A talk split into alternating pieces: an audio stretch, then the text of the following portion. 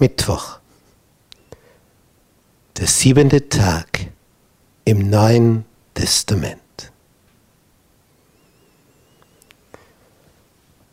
Der Apostel Paulus war der Missionar im Ausland.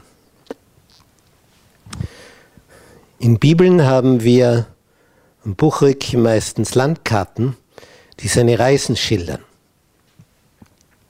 Was hier auf der großen Karte so färbig ist, sehen wir die Ausdehnung des römischen Reiches und wo dann überall Christen hinkamen im Laufe der Zeit, so praktisch ins ganze Römerreich. Hier auf diesen kleinen Karten sehen wir die unterschiedlichen Reisen. Nun auf seiner ersten Reise, Ausgangspunkt war immer Antiochia, das ist die Hauptstadt dieses ganzen Gebietes hier, der römischen Provinz Kleinasien. Dieses Antiochia war also eine riesige Stadt. Mit der Hafenstadt Soletia. Von hier ging immer die Reise los. Das war immer der Ausgangspunkt jeder Missionsreise. Von Paulus und zuerst Barnabas, dann andere mit ihm. Und auf dieser ersten Missionsreise kommt er wieder zu einem Antiochia, aber in Pisidien. Antiochia war ein Name von griechischen Königen, die Städte gegründet oder sie dann nach ihnen benannt hatten. Darum kommt dieser Name öfter vor. Und hier in diesem Antiochia in Pisidien ist uns berichtet, wir haben das also hier auf dieser Reise, Antiochia, Zypern, hinauf nach Berge, Johannes Markus verlässt sie hier und dann kommen sie hierher. Was hat Paulus für eine Strategie? Wenn es in dem Ort eine Synagoge gibt, geht er zuerst zu den Juden. Wenn man also sagt, Paulus, der Heidenmissionar, zuerst, wenn es dort eine jüdische Synagoge gibt, ist er zuerst immer dort. Solange die ihm zuhören. Und dann sondert er die Jünger ab, wenn dann die Steine fliegen, und gründet eine eigene urchristliche Gemeinde. Und in Kapitel 13 der Apostelgeschichte lesen wir also in Vers 14, Sie aber zogen von Berge weiter und kamen nach Antiochia in Pisidien und gingen am Sabbat in die Synagoge und setzten sich. Natürlich, wenn ein Paulus, ein Barnabas auftreten, merkt jeder sofort, boah, das sind Kapazitäten. Die, wo kommt ihr her? Wer seid ihr? Gesetzeslehrer. Ja, bitte. Möchtet ihr die Predigt übernehmen?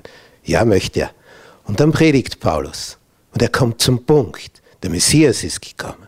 Und es war so vorausgesagt. Und er wurde gekreuzigt von den Oberen in Jerusalem. Und das hat was ausgelöst. Die einen waren dann voll dagegen, die anderen voll dafür.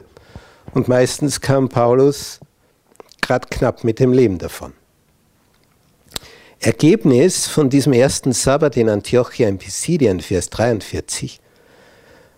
Als die Gemeinde auseinanderging, folgten viele Juden und gottesfürchtige Juden genossen dem Paulus, Paulus und Barnabas.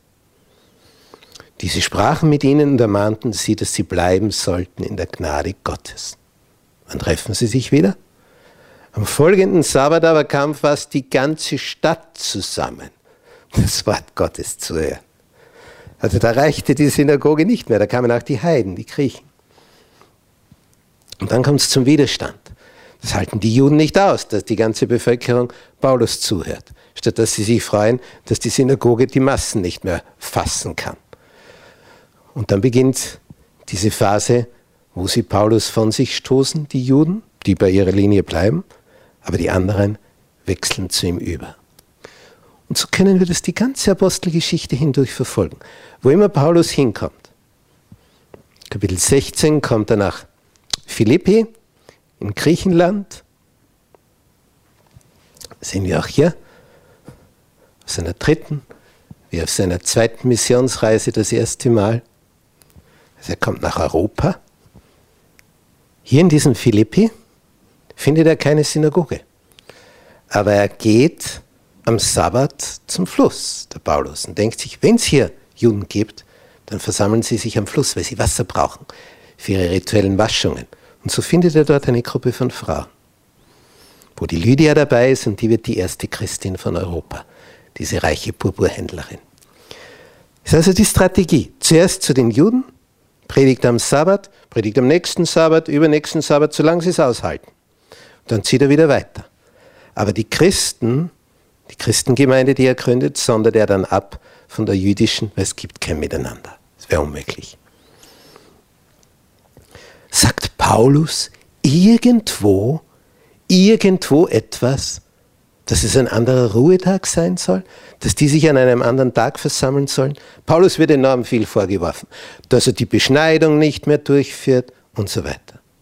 Aber nie hörst du irgendetwas über eine Veränderung des Gesetzes, weil es das zu dem Zeitpunkt noch nicht gibt. Das ist überhaupt kein Thema. Die Urchristen leben mit einer Selbstverständlichkeit ihre Versammlungen am Sabbat aus so wie Jesus nach seiner Gewohnheit am Sabbat in die Synagoge ging. Bis morgen.